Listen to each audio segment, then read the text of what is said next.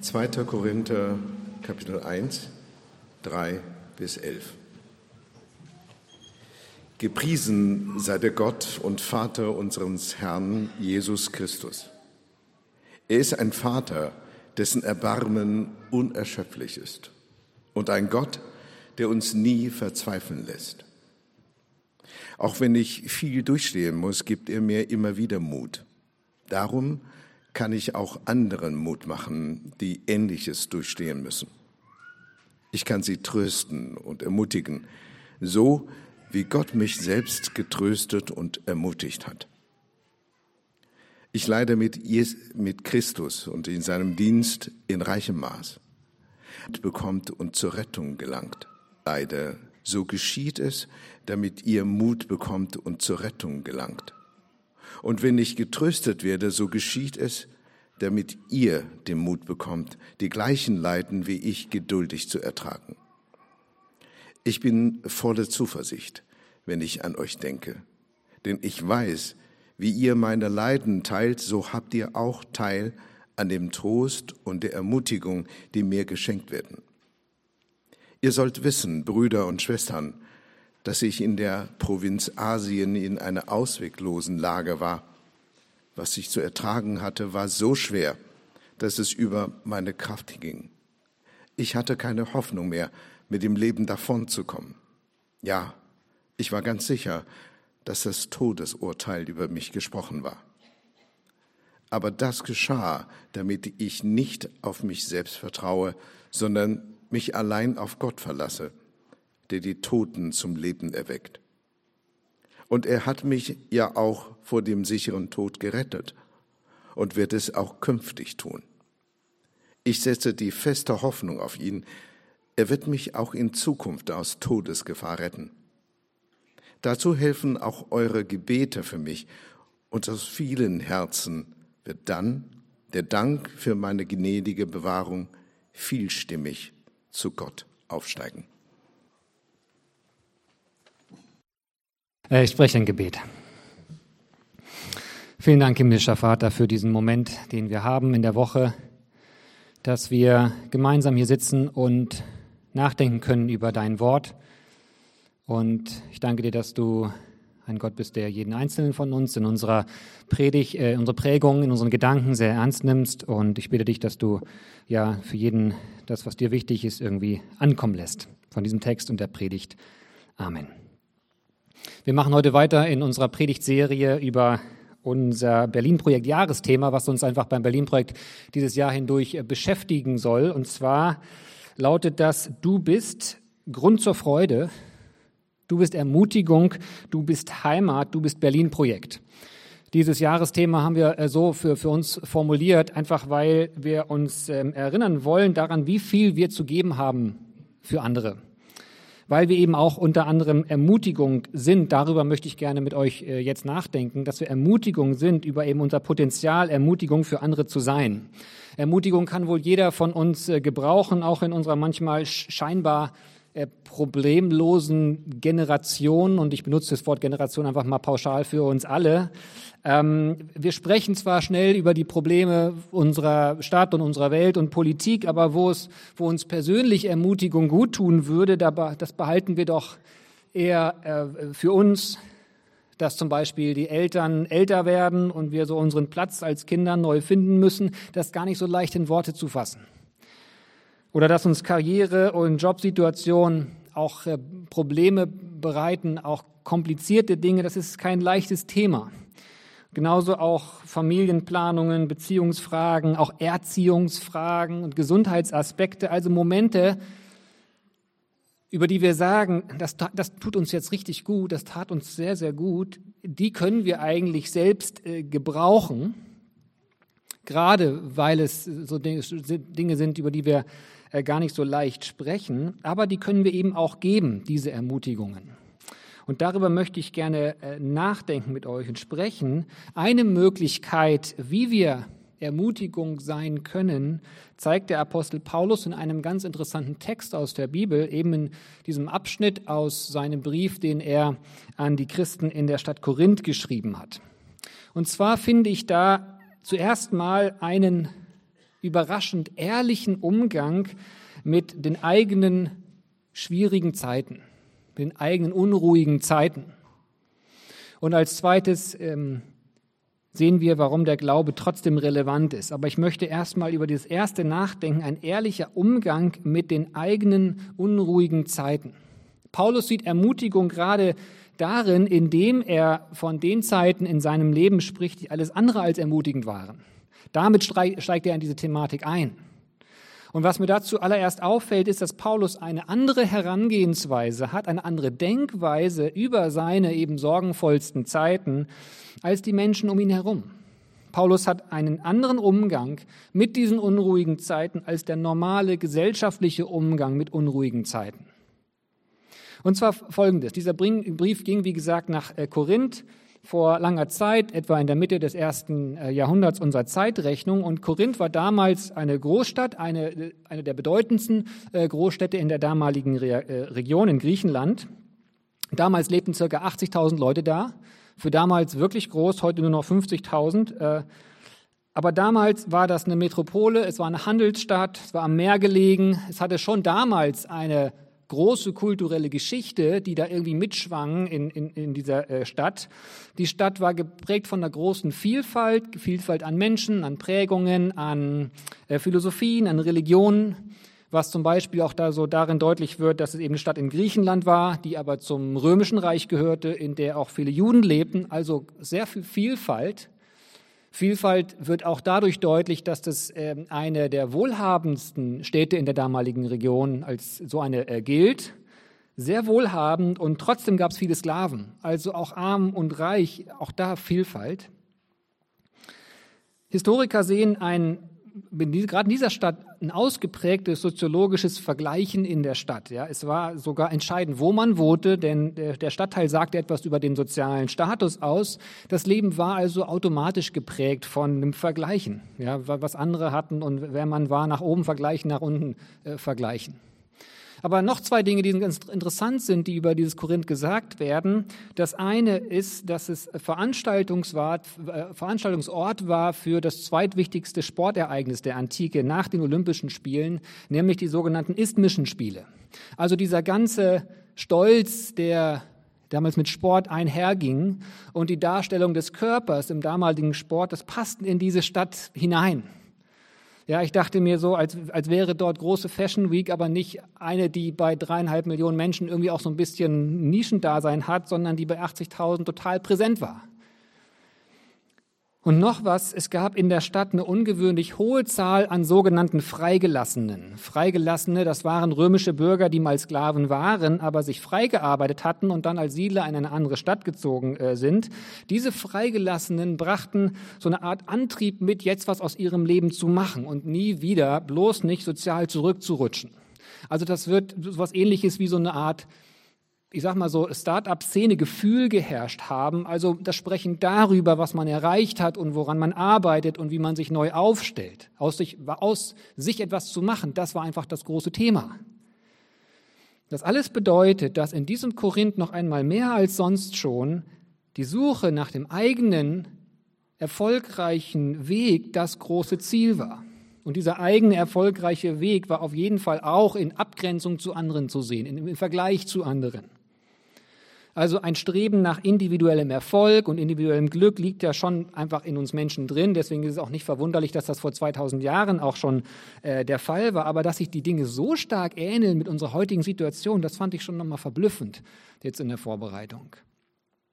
Zu diesem Publikum schreibt Paulus etwas, was so im ersten Augenblick so gar nicht hineinpasst. Er schreibt von Schwierigkeiten, er schreibt davon, dass er Trost brauchte, und dass er Ermutigung benötigte. Er schreibt sogar von schweren Leiden, die ihn wirklich an den Rand seiner Kräfte gebracht hatten, also Dinge, die wir vielleicht höchstens unserem Partner oder einer Therapeutin erzählen würden, aber eigentlich am liebsten so gar nicht.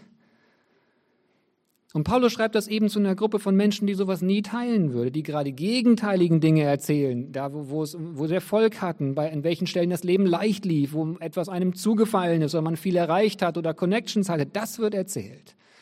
Also sein Mitteilen seiner schwierigen Situation, das, was wirklich nicht cool gelaufen ist in seinem Leben, dieses Teilen dessen war definitiv entgegen der Kultur, entgegen dem, was gesellschaftlich normal war. Und ich denke, wir ahnen schon, dass das schon auch Kraft hatte. Das Teilen seiner Ängste, seiner Sorgen, seiner Nöte war definitiv mutig und entgegen dem, was man machte. Also so nebenbei, wenn sich jemand von euch fragt, wo einem die Bibel auch irgendwie mal herausfordert und echten Mut auch fordert, entgegen unserer Gesellschaft, in der ja immer alles so passt. Ich denke, das ist hier etwas.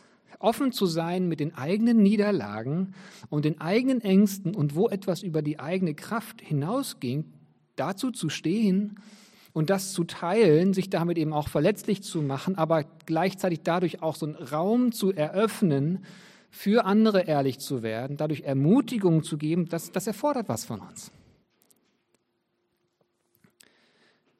Bei Paulus kam jetzt noch etwas Spannendes hinzu. Und zwar mit dieser Vorgehensweise, dass er eben von seinen Schwierigkeiten erzählt, will Paulus Vertrauen gewinnen für sich und seine Lehre. Denn ein großes Thema diesen, dieses gesamten Briefes war die Autorität von Paulus, beziehungsweise seine Legitimation, über das christliche Evangelium sprechen zu dürfen, dass er wirklich die Wahrheit über Jesus erzählte. Die Menschen hatten also so Fragen wie, was genau sollen wir glauben, worauf stützen wir uns, wonach treffen wir unsere Entscheidungen im Leben, fragen also nach ihren Lebens- und, und Glaubensgrundsätzen. Paulus wirbt für seine Variante mit diesem Teilen davon, wie schlecht es ihm ergangen ist. Und das ist doch schon seltsam, oder? Wenn wir was von etwas erzählen wollen, ähm, weil wir davon begeistert sind und wollen, dass andere sich auch anschauen, wie zum Beispiel von unserem Glauben oder von irgendeiner neuen Veranstaltungsreihe oder von irgendeiner Sportart, die wir ausprobiert haben, dann erzählen wir doch nicht, wie schlecht es uns ergangen ist, oder? Sondern wie gut. Und Paulus sieht gerade seine unfertigen Stunden und seine Umwege und seine schwierigen Umstände als einen Beweis für anstatt gegen den wahren Glauben an Jesus Christus. So nach dem Motto, seht, wie es mich innerlich zerrissen hat, ist das nicht ein Hinweis, dass diese Sache mit Jesus Christus wirklich stimmt? Ich meine, Menschen, die nur predigen, dass das mit dem Glauben einfach immer alles gut wird, das klingt zwar schon schön und das will man ja auch oft gern hören, aber eigentlich auch nur so lang, wie es leidlich gut läuft im Leben. Aber wenn das irgendwie nicht mehr gut läuft, aber man immer nur gehört hat, dass der Glauben alles einfach macht, dann, dann, dann passt das auch schlichtweg nicht mehr zusammen. Jesus Christus, auf den sich nicht nur unser Glauben stützt, sondern auch unser Glauben fokussiert, der war so anders. Jesus hat viel einge eingesteckt und ausgehalten von Menschen, die ihn hintenrum und verleumderisch und versteckt und wirklich piekserig angingen. Hat viel eingesteckt von direkter Konfrontation. Jesus war auch nicht der Wohlhabende, der aus materiellen Sicherheit herauslebte, sondern das Gegenteil ist bei ihm der Fall. Er ist der Fokus unseres Glaubens. Ich denke, das bedeutet zum einen, Glaube verspricht uns nicht, dass unsere Wünsche erfüllt werden. Wir sollen bitten und auch wünschen, aber ohne Wunscherfüllungsgarantie. Jesus spricht schon davon, dass er uns eine Fülle geben will, also ein Erfülltsein im Leben, eine Art Frieden und, und Sinn. Aber das passiert oft auch auf anderen Wegen als durch die Erfüllung unserer naheliegendsten Wünsche. Denn, denn auch seine Wünsche wurden nicht erfüllt. Ja, dieser Blick auf das, was, was Jesus ausgehalten hat, das bedeutet aber zum anderen auch, dass wir uns ausgerechnet dann mit Jesus identifizieren können, wenn es uns schwierig geht im Leben. Oder anders gesagt, dass, dass wir ausgerechnet dann wissen können um Jesu Verständnis, wenn es uns nicht gut geht. Und doch ist es ja schon auch seltsam, dass Paulus ausgerechnet mit diesem Argument seinen Punkt machen will. Ja? Ich musste viel erleiden, ihr könnt mir also glauben, dass das, was ich über Jesus erzähle, stimmt. Schon seltsam. Oder mich bringt das zu folgender Frage und damit auch so zum zweiten, äh, größeren Teil der Predigt. Wenn es also sehr gut sein kann, dass, es, dass ich schwierige Zeiten erleben werden, werde, auch wenn ich glaube, mir, mir als Glaubenden, als, als jemand, der auf Jesus Christus vertraut, was ist dann mein Grund zu glauben? Was ist meine Motivation für diese Glaubensbeziehung mit Jesus Christus? Und ich finde hier zwei Antworten im Text, zwei recht verschiedene Antworten, die uns aber auch beide diesem Thema Ermutigung näher bringen. Und zwar die erste Antwort, die ich hier sehe, lautet, es ist die falsche Frage. Und die zweite Antwort, der Grund ist der Vater. Es ist die falsche Frage und der Grund ist der Vater. Also zuerst die falsche Frage. Wenn wir die Frage stellen, was bringt mir der Glaube, dann gehen wir ja von der Annahme aus, der Glaube muss mir was bringen. Und konkret lautet die Annahme irgendwie ja, dass es mir im Leben darum geht, glücklich zu werden. Und ich denke, das würden die allermeisten von uns sagen, ja, na klar, ja klar ist das eins der großen Lebensziele, oder? Andere würden vielleicht sagen, na ja, das ist ein bisschen sehr ähm, pauschal formuliert und sehr knapp zusammengefasst. Mir geht es ja schon auch darum, was Gutes zu bewirken. Mir ist auch wichtig, irgendwie für die Menschheit Bedeutsames zu schaffen oder für die Umwelt oder fürs Miteinander, vielleicht auch für meine Familie oder Kinder. Und doch behaupte ich, dass mindestens die meisten von uns im Alltag, in unserer Wochenplanung, bei unseren Jahreszielen so als übergeordnetes Ziel haben, glücklich zu sein gerne auch viel Gutes zu bewirken, aber auf jeden Fall uns dabei gut zu fühlen. Oder? Deswegen ist es ja auch naheliegend, dass wir uns dem Glauben nähern und unseren Glauben füllen mit dieser Frage, was bringt er mir, was bringt mir diese Beziehung mit Jesus Christus. Allerdings, lasst uns mal auf folgende andere Gedanken ein. Glück wird doch größer, wenn man es teilt. Glück wird doch größer, wenn man es teilt. Stell dir vor, man bekommt ein Erbe. Unerwartet, ähm, plötzlich viel Geld, zu viel für das, was man eigentlich gerade wirklich braucht. Okay, ein bisschen was kann man sich dann schon mal neu leisten, aber ist gerade nicht die, die Größe nicht so nötig. So entweder man behält das ganze Geld für sich, für wenn man irgendwann mal äh, Not haben sollte und man hätte so ein Gefühl der finanziellen Sicherheit auf jeden Fall. Oder aber man schenkt erstmal die Hälfte des Erbes weiter an Freunde, äh, Verwandte, an Gemeinde vielleicht. So theoretisch werden alle von diesen Beschenkten so beeindruckt und so dankbar sein, dass im Fall wirklich von dem Not des Menschen, der die Erbe bekommen hat, von Herzen gerne zurückschenken werden. Also theoretisch hätte man am Ende gleich viel, wenn man das Geld auf die hohe Kante legt als eine Sicherheit für Notlage oder aber wenn man das Geld geschenkt bekommt im Fall so einer Notlage. Man hätte am Ende theoretisch gleich viel. Aber würde nicht viel mehr Glück und Schönheit und, und, und Freude erlebt worden sein, wenn man einen Teil des Geldes verschenkt hätte? Als Schenkender, aber auch als Beschenkter? Und später nochmal als Schenkende und Beschenkten? In Schenken und beschenkt werden steckt doch so viel Glück. Glück wird größer, wenn man es teilt. Ein weiterer Aspekt in diesem äh, Gedankengang. Wenn man selbst glücklich ist, aber alle anderen um einen selbst herum nicht, hält das eigene Glück nicht an. Stell dir vor, dein Leben fühlt sich so an, als würdest du in einem dicken Haus wohnen, mitten in einem Wellblechhüttenslamm. Es geht dir selbst gut, alles läuft blendend, aber allen anderen in deinem Beziehungsnetzwerk geht es nicht gut. Wäre das Glück? Noch ein Aspekt in diesem Gedankengang. Glückliche Einsamkeit ist seltenst echtes Glück, oder?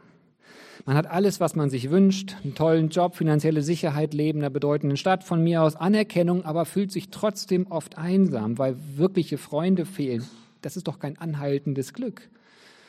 Wir brauchen doch andere. Wir sind soziale Wesen. Wir sind laut der Bibel, äh, laut der Bibel ist dieses Miteinander uns in die Wiege gelegt. Es ist Teil unserer DNA, unseres Menschseins. Wir würden verkümmern, wenn wir keine Interaktion hätten und keine menschliche Geborgenheit und kein Gegenüber. Wir sind einfach so angelegt, dass wir anderen Menschen und auch deren Gutergehen brauchen. So, ich hoffe, dass ihr jetzt denkt, ja, es ist ja gut, wir haben es verstanden. Wir sind Menschen, die andere brauchen und die für andere da sind äh, ist auf jeden Fall ein ganz großer Teil äh, unseres Glücks und unserer Lebensaufgabe. Es gehört zum Leben dazu, dass wir auch für andere denken. Ist gut, ist logisch. Habt ihr diesen Gedanken wirklich? Habt ihr ihn vor Augen? Seid ihr davon überzeugt? Ist es wirklich so logisch? Nur für sich selbst Glück zu erleben reicht nicht. Ist, ist das logisch? Würde sagen, ja, natürlich. Ja. Okay, dann halten wir das fest.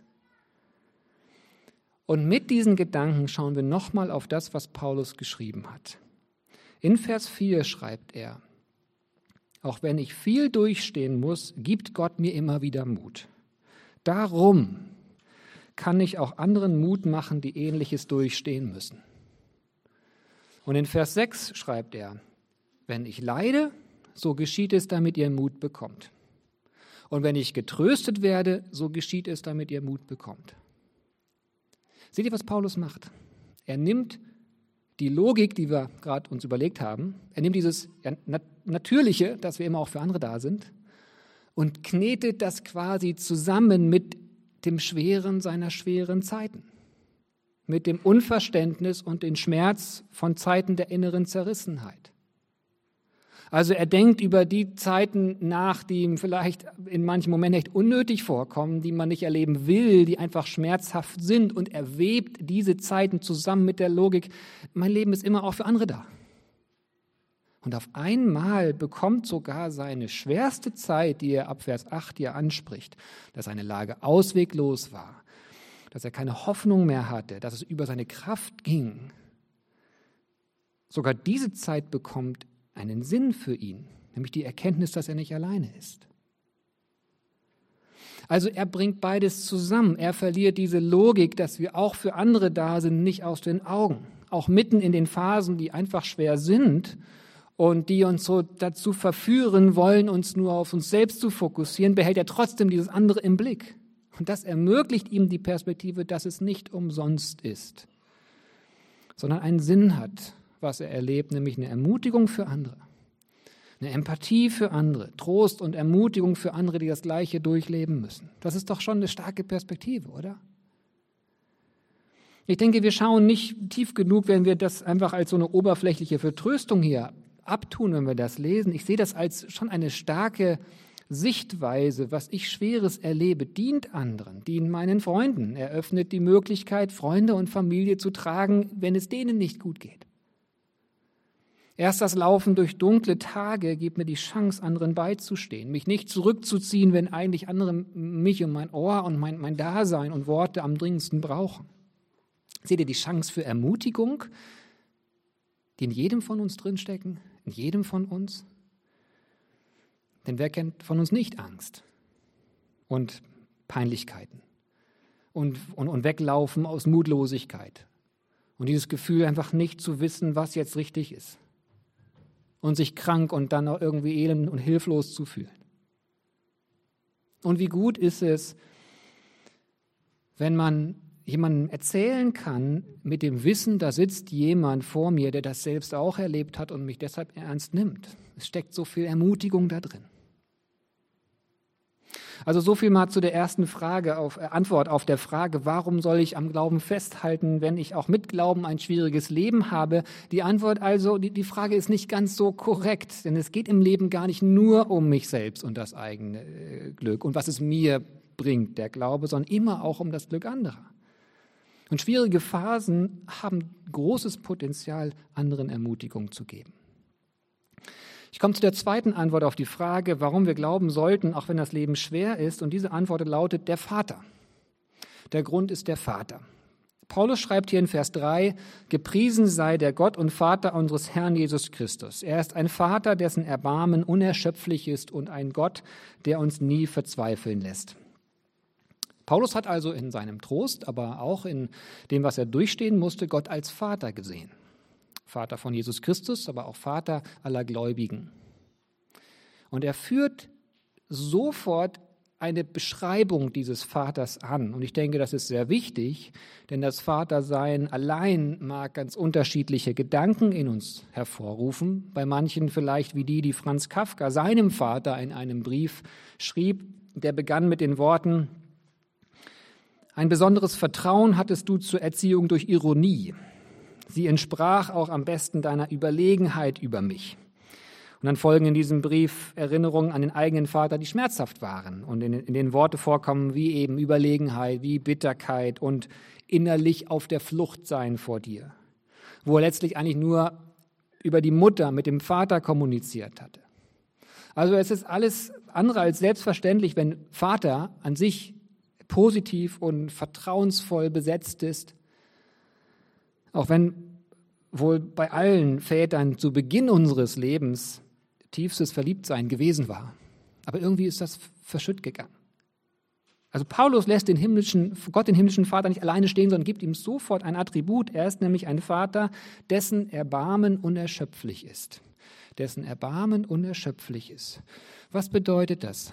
Dass in unserem Glauben Gott beschrieben wird und dargestellt wird als ein Vater, dessen Erbarmen unerschöpflich ist.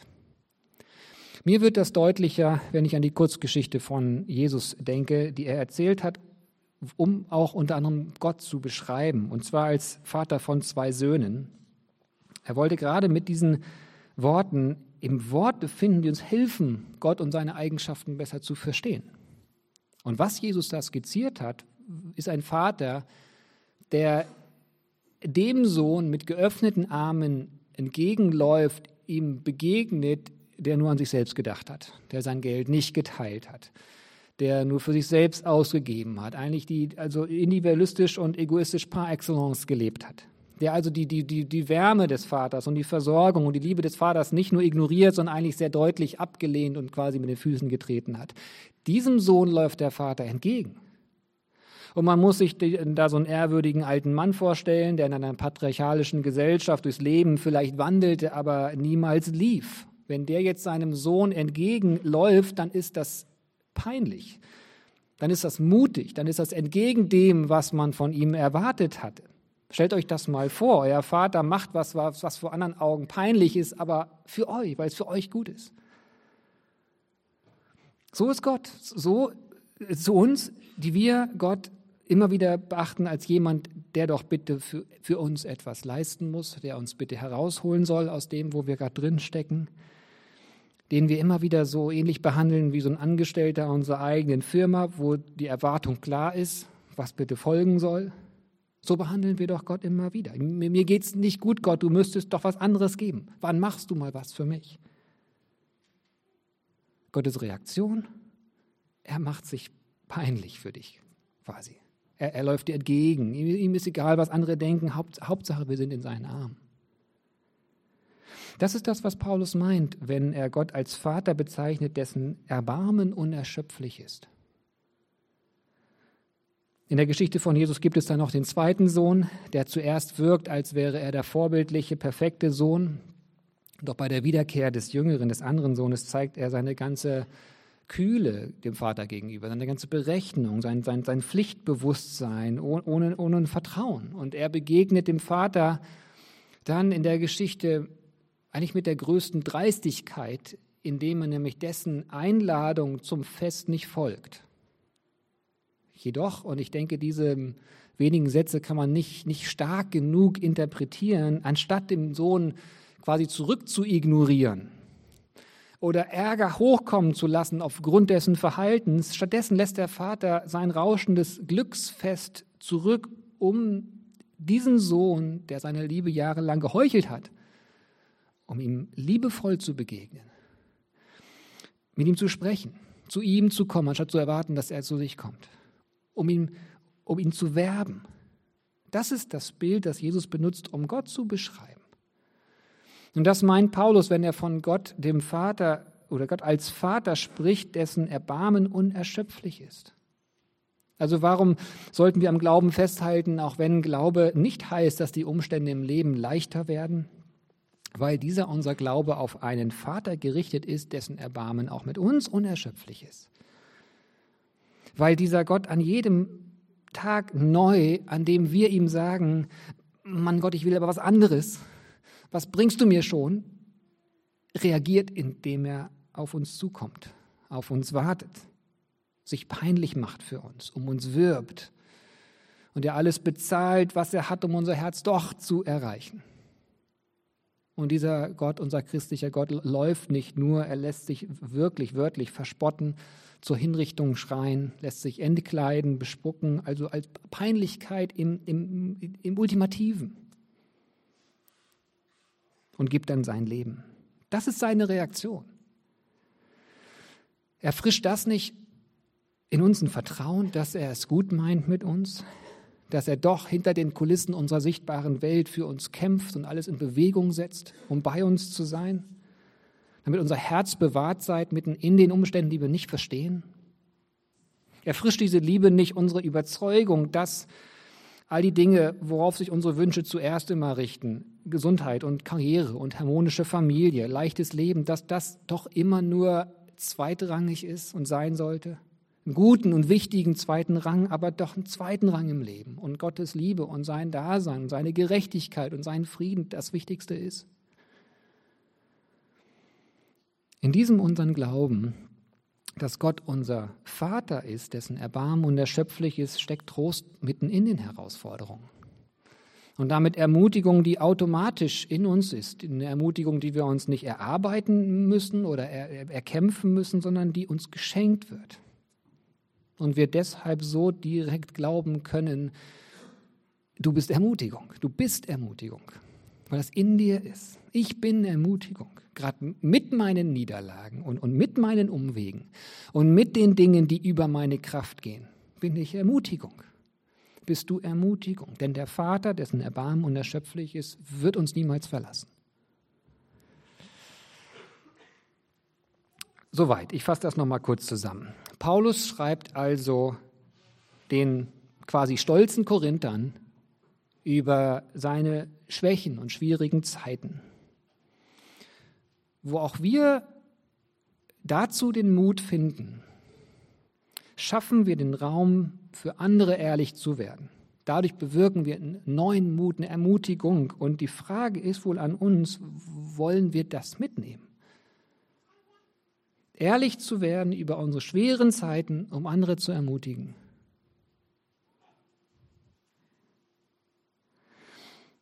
Paulus bringt Nächstenliebe mitten in seine schweren Zeiten hinein. Also die Tatsache, dass wir andere Menschen brauchen und Nächstenliebe nur gut ist, bringt er zusammen mit den Zeiten, die ihn eigentlich dazu bringen wollen, nur auf sich selbst fixiert zu sein.